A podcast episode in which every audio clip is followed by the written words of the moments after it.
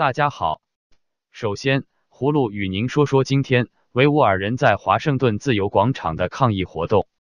四月六日，美国首都华盛顿市中心的自由广场人山人海，众多旅居美国的维吾尔人和支持者聚会，要求美国政府采取行动，制止中国在新疆对维吾尔人的迫害。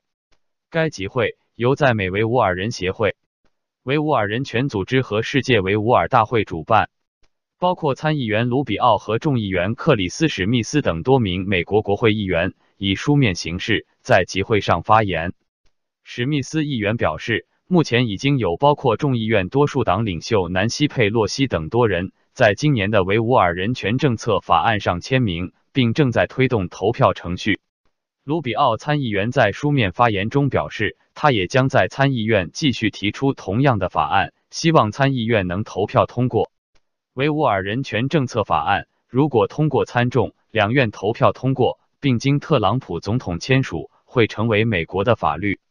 该法律除了要求美国行政当局采取措施施压中国停止在新疆的迫害之外，也将以法律的形式要求有关当局对中国参与迫害的相关组织、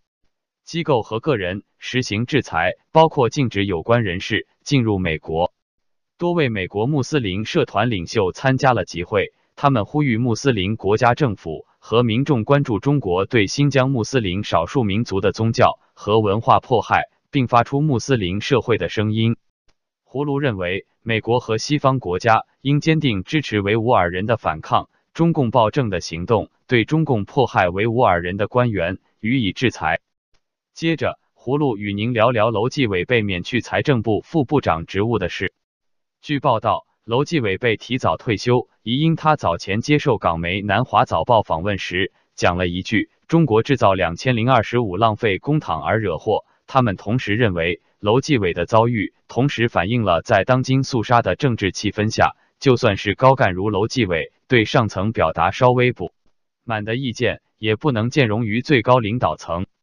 无巧不成书，楼继伟被提早退休的同一天，美国传媒彭博通讯社在一篇探讨中国改革派到底对政局有没有影响力的文章中，还引述楼继伟接受南华早报访问时对所谓的“中国制造两千零二十五”的不满。彭博引述楼继伟说：“这个目的是振兴中国工业的蓝图，其实只会浪费纳税人的金钱，并且认为政府应该容许市场来决定。”哪一个工业板块应获得多少的资源？楼继伟在访问中亦对这个计划表达有所不满的意见，声称整个计划都只是光说不练。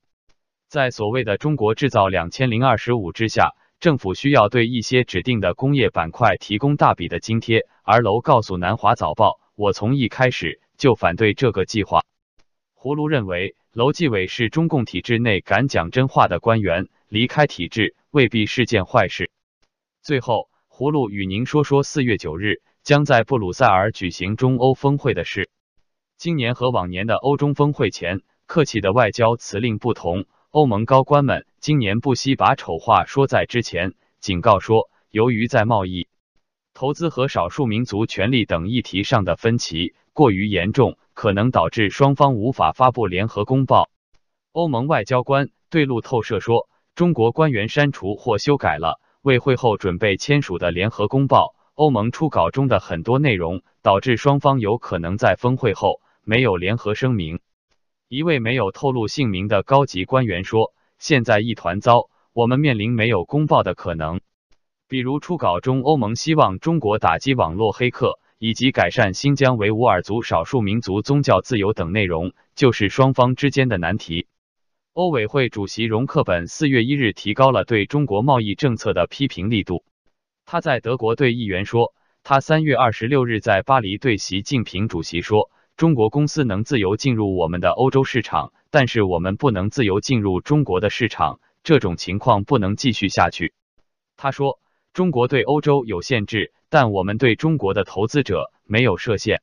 胡卢认为，习近平的极权主义路线。将全面破坏中欧合作关系，因为信奉普世价值的欧盟与中国在意识形态上南辕北辙。好了，今天葫芦就与您聊到这里，明天见。